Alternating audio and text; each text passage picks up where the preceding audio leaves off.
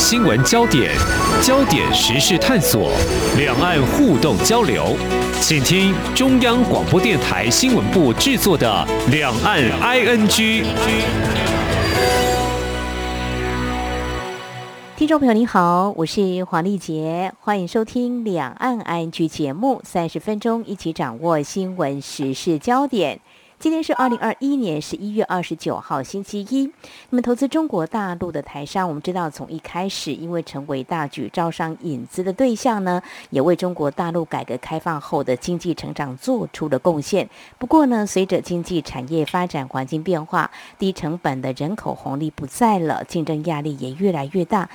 嗯，但是呢，更为难的是，不时会受到政治因素的困扰。那么最近我们关注到远东集团因为违反了中国大陆环保法规这些原因被开罚了哦，当然也引发关注，是不是因为支持所谓的台独事件显得敏感？嗯，我们的台商如何自处呢？至于我们在进一步来关心两岸的官方交流，中央还没有破冰，不过地方城市交流也相对是持续有在互动，也显得比较热络哦。那么十二月一号呢，将要举行第十二届的台北上海城市论坛。那么这次论坛举办有哪些值得关注的焦点？另外，我们也要跟您谈的是呢，这两年在中国大陆深受年轻世代喜爱的剧本杀。最近被上海官方给监管了哦，那么为何受欢迎的程度让官员似乎是感到不安呢？这三个焦点议题，我们现在要透过人在上海的中央社驻上海记者吴波伟连线，那么请他来谈谈第一手的采访观察。非常欢迎博伟，你好。喂，律师好，各位听众朋友，大家好，我是博伟。好，博伟，我们先来谈台商的问题了哦。我们知道远东集团，它在一九三七年是在上海成立针织厂起家，那么一九四九年之后将设备移到台湾。目前算是一个横跨，包括石化能源，那还有聚酯化纤、水泥建材、百货零售、金融服务，包括海陆运输，也有通讯网络，在台湾也都有的。当然，营造建筑也很知名，也有观光旅馆，还有医疗服务，有十多项的产业企业集团。在两岸都有投资经营，不过这次呢，我们看到它违反了环保等等相关的问题，被中国大陆重罚了人民币八千多万元，大概折合台币三亿多元。这消息呢是在二十二号就传出了哦。中国大陆官方指出，我们远东集团到底有哪些情况是违规的呢？应该说，这个消息出来的时候，一开始当然是讲说，哎，他们的一些环保的一些法规是违反了当地的一些。规定的，那后来包括还有像是一些可能违反一些劳动的一些条件、劳动的一些法规，那还有的话就是所以说可能有一些税务上面的问题，所以后来他们的财阀里面包括了说，除了一般的这些罚金之外呢，其实还有这个所谓的呃追讨这些税金的这些部分哦。对，所以其实啊，他们面对到这个问题其实是蛮多样、很多元嘛，应该是这个样子讲。嗯，其实我们那时候看到这个消息传出的时候，其实也是蛮惊讶，就是一次呃五个省市这样联合稽查，然后一次点出了这么多的问题嘛。那当然，当时一开始看到的时候，第一时间当然是觉得说，哎，只是呃一般的猜法。但是后来其实再稍微看一下一些资料之后，就觉得说好像有点不太对劲的感觉。那马上就接着就开始有人在讲出，哎，是不是可能是有一些呃除了商业或除了这些法律之外的一些问题哦？所以我们后来就看到，其实这件事情在两岸。并且蛮大的一些讨论跟争议啊，那甚至说有一些猜测这样的。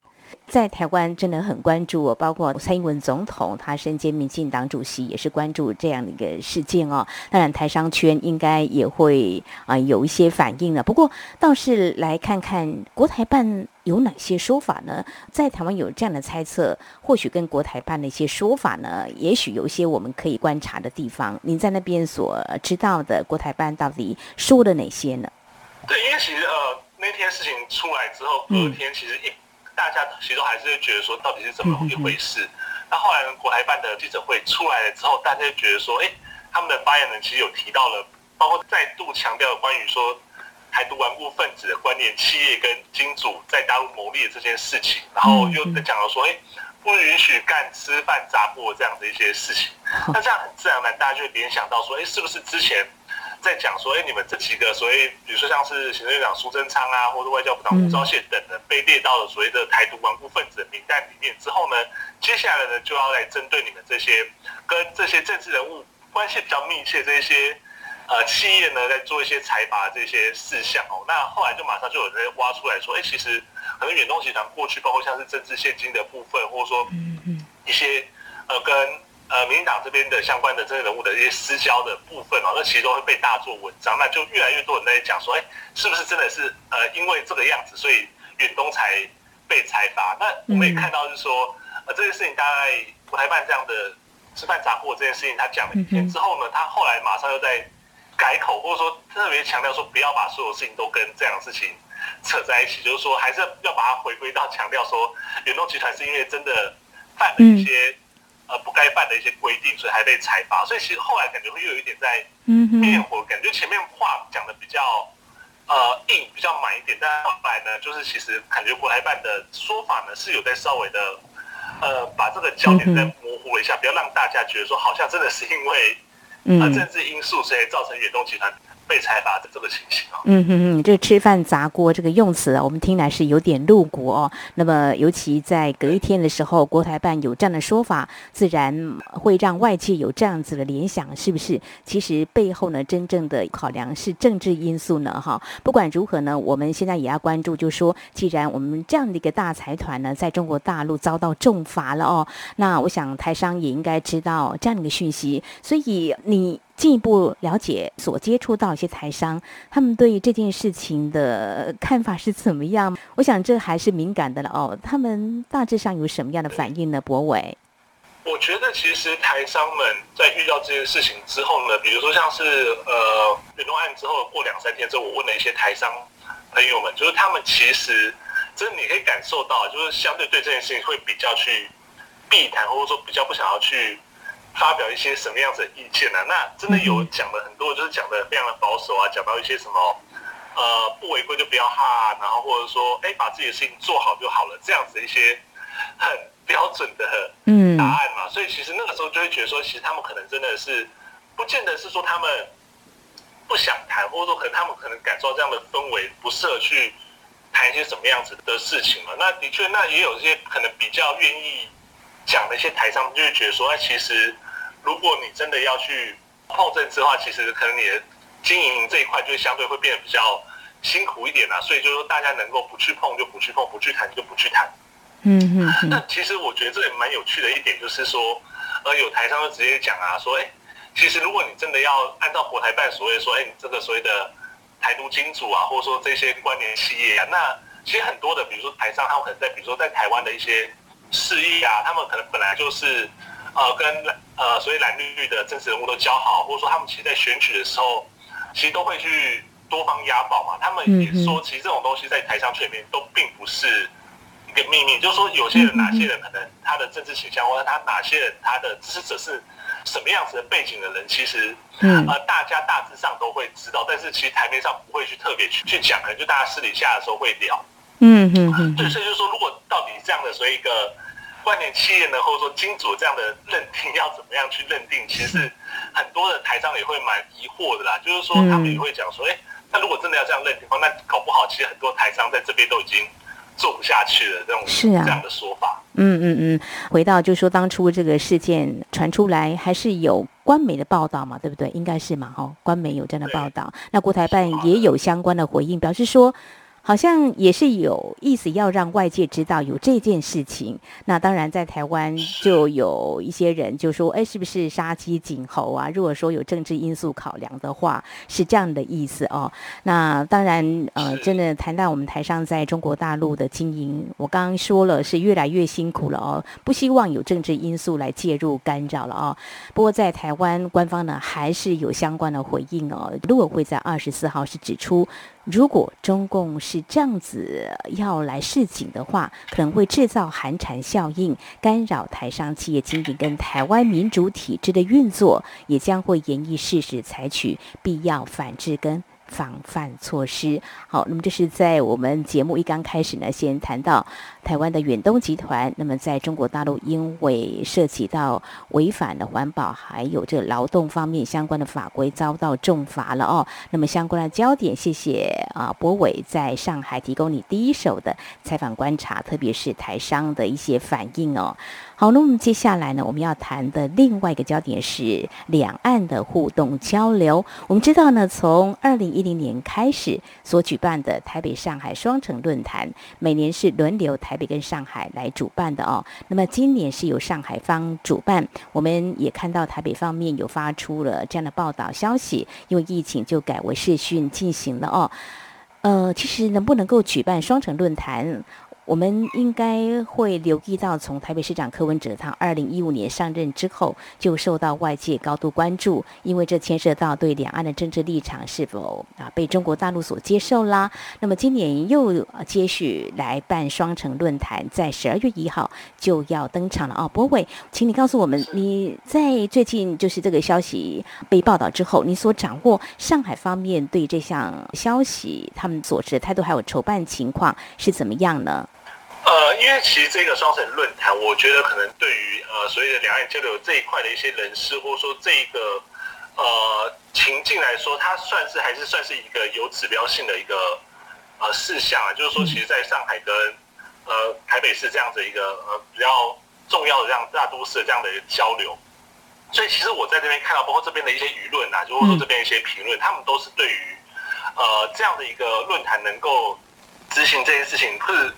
呃，乐观其成哦，就觉得说，其实可能在现在两岸的关系可能相对比较气氛不是那么好的情况之下呢，还有这样子的一些交流，所以其实这边的包括像这些台湾或者这边认识的一些嗯呃受访者，其实大家都会就是做一个比较正面乐观的那个态度去看这件事情，但是也是。不知道说，其实，在这样的情况之下，双城论坛它到底里面可以谈到一些什么样子的，嗯，呃，合作方案啊，或者说就是一些，因为其实也提到说可能会签一些 M O U 嘛，那到底会签哪些的东西？我觉得其实也可能是接下来可以值得关注的一些焦点。嗯哼哼，中国大陆方面是乐观其成，在一些舆论方面有正面的反应哦，但是到底谈些什么？就你所知道的。大概会谈的什么？当然也是城市的交流啦，会签所谓 M O U。那你这边所知道的，可能大陆方面会有哪些人出席呢？呃，大陆这边的话，其实就是上海市长和公证会出席。那我在这边有听到的一些，可能像是一些涉台事务的官员呐，也会出席。那还有像像是上海这边，就是呃，所谓上海市的台胞联谊会的相关人员也会应邀出席。那我还有听到就是说，像是现在人在上海的前新党主席。玉木明他好像也是应邀出席，但他不知道会不会出席，但有在应邀的名单之上。那呃，据我了解，还是其实这个名单其实大家真的是保密到家，就是好像到今天为止都还在审核确认，说到底哪些最后正式的邀请的名单。那可能今天或明天就会出来这样子。嗯哼，好，我们可以持续来关注在十二月一号的这场台北上海双城论坛。过去，哦我们关注就是说柯文哲市长他会在会中致辞的时候谈到两岸的一些所持立场。过去谈到两岸一家亲啦，有提到互相认识、互相了解、互相尊重、互相合作、互相谅解这五个互相哦。呃，那当然在这个部分呢。啊，回到台湾这边来，就是能够举办这个。双城论坛就地方的城市交流，其实我们的主管单位就是陆委会也是相当的鼓励哦，所以当然应该也是会乐见其成。不过还是稍微提醒一下，就是说还是不要逾越这个城市交流哦，会采取必要措施来进行关切。那么柯市长最近他也说了，这双城论坛不会涉及到意识形态统独议题，是单纯的城市交流。他也特别强调会谨守身份处理民生的议题，请陆。会不用担心了哦，好，我想这个议题还是会在啊两岸互动交流当中，就像刚刚博伟提到的，就是说还是蛮受指标性的关注的哦。那么到底有哪些人会出席呢？也是在后续节目当中呢，我们会持续为听众朋友一起来关注的。好，这是在我们节目前半阶段呢，非常谢谢人在上海的中央社驻上海记者吴博伟带给我们有关远东集团最近遭到中国大陆重罚了。那么原因是因为违规呢，还是背后？还是有些政治因素考量。另外，台北、上海双城论坛，那么在上海方面，呃，今年因为是这个主办方他们。筹办的情况，还有所持的态度，那么还有哪些关注焦点？非常谢谢博伟带给我们你第一手的采访观察。稍后节目我们谈另外一个焦点，年轻人呢，或许呢 对这个就哎非常的喜爱了。听说这一两年在中国大陆非常的风靡哦，就是剧本杀。不过这个中国大陆官方要来监管，这是在上海。那么情况到底如何呢？稍后请博伟来告诉我们。今天的新闻就是明天的历史，探索两岸间的焦点时事，尽在《两岸 ING》节目。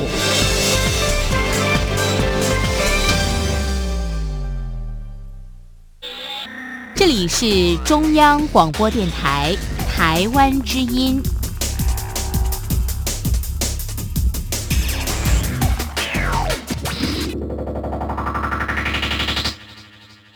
这里是中央广播电台，听众朋友继续收听的节目是两岸 I N G。我们节目持续连线中央社驻上海记者吴博伟。那接下来呢，我们要谈一个比较轻松的年轻人喜欢的，谈到剧本杀，就是一本剧本，然后杀气腾腾的杀。呃，其实也有人翻成谋杀之谜，新形态的。桌游，它是一种社交的活动哦，是实体的哦，并不是一个线上游戏哦。那我看了一下一些资料，是源自于欧美。那我看了台湾也有这个 YouTuber 在介绍哦，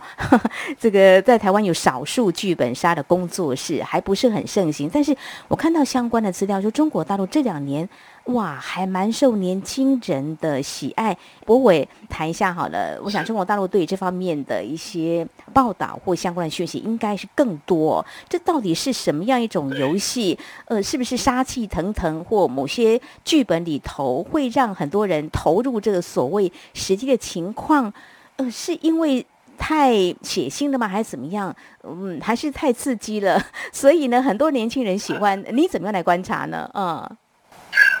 其实我觉得剧本杀这件事情，它其实它本质上是一个角色扮演的游戏嘛，就是说大家其实会在一个固定的一个大剧本底下，大家去扮演了一个各式各样的角色，然后呃，你用透过你的这个角色扮演的方式推动这个故事。就以前，比如说以前我们玩一些游戏的时候，你可能是在线上扮演这样的角色，然后大家互动。嗯。但现在就是在线下，大家可能围在一起，或者说在一个空间里面，然后大家就是扮演的。你被指定好那个角色，然后在里面演戏，然后里面可能会有一些，比如说一些呃案件啊，或者说一些嗯解谜的部分，那大家就看是要推理呢，还是要去找出真正的凶手呢？这样的一个模式，这样的一个玩法。所以其实我觉得它这样子的模式，它其实是改变了过去，呃，我觉得有点返璞归真那种感觉。以前小时候的时候，我们可能是从实体，然后慢慢到了线上去做这些玩这些角色扮演这些 RPG 的游戏。但现在呢，又在慢慢的回到线下来，可能更多的是呃重视这些实际的人与人的这样的互动的模式跟这样的游戏哦。所以其实我们有看到说，呃，中国大陆这两三年来说，呃，所谓剧本杀这个产业其实发展非常非常的快速。刚刚丽姐有讲到，嗯，呃，基本上它现在已经是属于现在年轻人的新宠儿了。所以它呢，在呃，我们之前看到一些资料，像是呃，二零二零年的时候。整个中国剧本杀市场其实到了大概人民币一百一十七点四亿元左右。那今年的市场规模其实上看到一百七十亿，那到明年呢又可以上看到将近两百四十亿哦。所以其实从二零二零年这边有一种说法是，二零二零年是中国的剧本杀元年了。那从这一年开始，其实整个剧本杀的产业在中国真的是蓬勃发展，然后遍地开花。我甚至我现在。呃，住在上海，其实出去很多的地方，都可以看到这些所谓的呃规模大小不一的这种所谓剧本杀，或者这种沉浸式呃线下体验的这样的一个空间的工作室，或者说一些剧场。所以其实你可以知道说，这个东西在呃上海这边其实是一个非常普遍的活动，甚至说我这边认识一些上海的朋友，他们可能周末的时候也会讲说，哎，那要不要约下去玩剧本杀或者怎么样之类的。所以其实某种程度上已经变成这边人的一种生活模式跟一种娱乐休闲的方式了。哦，就像博伟刚刚你说的啊，这几年比较流行这个线上游戏，这可能不过瘾，干脆就来实体实境当中的角色来扮演一下哦。所以呢，我觉得这也算是一种，哎，我们一起来玩的话，大家就会互动，这算是一种社交游戏。嗯，还是说你扮演什么样的角色？如果说可以让你喊打喊杀，也是一种舒压嘛？我觉得这还蛮有意思的，因为。如果说比较传统的舒压方式，像最近我们家人工作压力比较大，我就建议说你不要硬盯，不要硬撑啦，不然就买个那个发泄的沙包打一下啦，看能不能舒压。那现在可能扮演这个实境当中的角色，或许就能够有这样子的一个效果，也说不定哦。不过重点来了哦，为什么上海将剧本杀纳入备案管理的城市？诶，是不是这个内容让他们觉得说？太过这个血腥打斗了，不宜可能不健康。看到上海方面颁布了这样子的一个草案，大致上有什么样的内容？对哪个部分有做一些设限呢？对，因为其实呢，上海它这次颁布这个所谓首个算是中国第一个这样子产业管理的一些办法。那它其他的背景是，其实在今年下半年开始，因为其实我们讲到说，整个剧本杀产业呃在中国开始蓬勃发展之后。呃，包括像是中国到这边官媒，其实就有特别提到了去做一些事情啊，就是他们可能会写一些特稿，或者说写一些评论去谈。所以其实，呃，剧本杀这个新兴的产业啊，那它里面可能会有一些，比如说宣扬暴力啊，或者说它的剧本可能本身是有一些呃问题的的部分。那因为缺乏规管，所以应该要去规管，才让所谓产业可以更。健康的发展嘛，所以其实这个大概从今年下半年开始就一直有这样子的声浪，会觉得说，那这些剧本杀，然后呃这么多的这些剧本，这么多的这些工作室，那是不是要有一个比较好的方式去管理？那可能避免掉一些不管说是消费上的纠纷啊，或者说他们认为说剧本上面会传递一些比较呃负能量，或者说比较呃不正确一些意识的这个呃状况。所以其实，在我们看到在十一月中的时候，呃上海就是。发布的这个管理办法嘛，那特别里面去强调说，可能针对我们前面讲的，像是呃这些剧本杀的经营者，他们在剧本杀工作室或这个场域里面提供的这些剧本呢，嗯，是要交由官方来做一些备案登记。哦，那里面针对这些备案登记，包括像是你的原创性够不够啊？那你是不是有不良内容啊？或者说你这个剧本是不是有侵权的疑虑啊？其实这种东西都要去做一些登记，最后做一些。备案哦，那除此之外呢，还有像是，因为我们刚才提到说，呃，这个剧本杀它其实有些人是强调所谓沉浸式的体验嘛。那沉浸式的体验的讲法就是说，其实你在可能不止说你玩这个游戏，你整个游戏的空间可能都要去做一些布置或做一些设计。那你这样的做一些空间的设计上面，那是不是有这些场所上的，不管说是安全啊，或者消防的这些引游戏这些东西都要在，嗯嗯，呃，经过。官方这边去审核认可，所以这个地方确实是适合做剧本杀。然后这边不管说逃生啊，或者说这些呃防火，然后消防的这些安全是有做足了，才可以做这样子的呃剧本杀的这些经营的工作。所以其实这次他们会比较说是，虽然说都是讲说备案啊，就是这个管理规定里面都是讲说备案，但其实就是一个呃，你必须要达到官方规定的这些目的，然后你这些剧本或你这个场所才可以。经营的这样的一个状况哦，所以其实他就是算是说做了一个指标吧，就给现在的这些经营者有一个指标，说那我们以前可能没有这样子的规定，所以你要怎么做，可能比较没有人去管，但现在有这样子的规定之后，你的接下来的剧本或者说你现在的营业场所，就必须要符合这样子的规定之后，你才可以去经营。嗯嗯嗯，其实听来我觉得还不错，就是说，哎。他看到这样的产业发展呢，开始有些规范，不像过去有些产业发展，外界都呃批评或是形容是野蛮生长之后再回来管理，那问题可能都很大了哦。那现在对于营业场所的相关规范，基于这个安全的一个考量，也会来做一些查查看是不是啊能够符合相关的标准哦。那至于就说这个内容，我觉得注重原创性也非常好。这个侵权问题，我觉得这个保护智慧。财产权是很重要，如果能够啊落实这样的观念是挺好的。只是说，呃，到底有哪些内容是被啊限制？就是说不能够违反什么样的内容呢？呃，这个部分是不是在相关的规定部分呢有特别列出来？是，对于其他这次这个管理规定里面也特别提到说，其实他们有明定啊十项的不得出现的，就是剧本里面不得出现的这样内容。嗯，那像是最直观的，像是违反宪法，嗯那像是中国大陆这边会特别强调说，可能一些危害国家统一啊、危害国家荣誉，或者说煽动民族仇恨，那违反国家宗教政策这样子的呃内容，其实都不能出现在剧本里面。那再来的话，像是宣扬黄赌毒、扰乱社会秩序，嗯或是违背社会传统，或者说公共道德，也是不能出现在剧本里面的。那再来的话，再来还有像是不能在剧本里面侮辱或诽谤他人，那以及像是一些法律嗯另外规定禁止的这些事情，也都不能出现在剧本里面哦。哇，这十项规定感觉好像处处受限啊！就是呃，连国家不能危害国家统一啊，危害国安跟国家荣誉，这完全是不行的哦。另外还有这个对于宗教，我们也看得出来，哎，这个中国大陆对于宗教虽然这几年有些开放，不过还是有蛮多的设限的，还有这个社会的善良风气一定要守住的哦，不可以扰乱这个社会秩序哦。这在原创剧本在这些设限之下，怎么样去写出好的剧本，而能够让这个去玩的人有好的角色扮演？哇，这个我们后续呢可以来观察，就是说中国大陆对于这新的这个剧本杀的产业的这几年蓬勃发展，那么在上海呢出炉了第一个一个监管做法，未来会如何做呢？我想后续是值得观察的哦。那在台湾，呃，虽然还不是。很盛行，不过有些人也感到兴趣哦。两岸未来也可以来比较一下啊，这样的一个产业的发展，未来会呈现什么样的一个情况？好，我们在今天呢，针对刚才我们所提到的投资中国大陆的台商，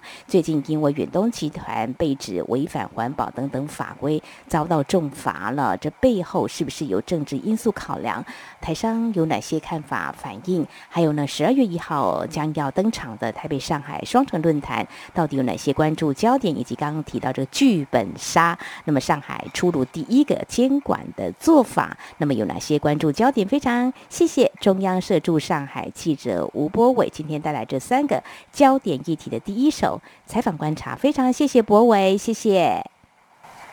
谢丽姐，谢谢各位听众朋友。好，那么在今天探讨这几个焦点之后呢，节目尾声相关讯息也提供给您，包括远东集团在中国大陆遭到重罚，那么这也某种程度显示呢，在中国大陆经商的不确定性增加了。那么在今天呢，国发会主委龚明鑫他表示呢，有关啊、台商供应链移转的趋势是加速的，那么加码方向会是确定的哦，支持投资台湾三大方案时间会延长。额度也会加码，至于细节会再和经济部长王美花讨论。另外，有关共机扰台，在昨天有二十七架的共机再度扰台了哦。那么其中首次看到运油二十空中加油机，中共远征型空军渐渐成型了。国防部长邱国正今天在接受媒体访问时，他表示，最近敌情特别严峻，几乎没有停过。中共不外乎就是消耗国军能量，国军将会演习共军的各机型，作为以后行动方案的参考。那另外一个是有关部分退将亲中言论引起的争议。陆委会副主委邱垂正今天在立法院答询表示，针对退役空军上将夏营洲的言论，包括他在二零一一年去中国并接受中评社采访，谈到国军。共军都是中国军队，还有最近说共军骚扰台湾空域是在国土巡逻，完全有权。认为夏营洲是在模糊敌我意识，打击民心士气，引发台湾社会极大抨击。这种言论至为不当，给予严厉谴责。邱垂正说，大部分国军将领都是爱护人民的。针对有利，我建议要对特定身份和言论样态给予规范，表示尊重，但因为言论规范涉及比较敏感，各部会将会研议如何在比例原则之下，以最小必要原则针对。特定身份和样态进行严谨规范。那么，民进党立委王美惠之前是提出台湾地区和大陆地区人民关系条例的修正草案，针对已退休将领以不实言论出卖国家主权加以制裁，拟增订剥夺其月退休给予。无月退给予者，最高处新台币一千万元以下罚款。好，这是今天重要的焦点新闻。以上就是今天两岸安居节目，非常感谢听众朋友您的收听，黄丽杰祝福您，我们下次同一时间空中再会。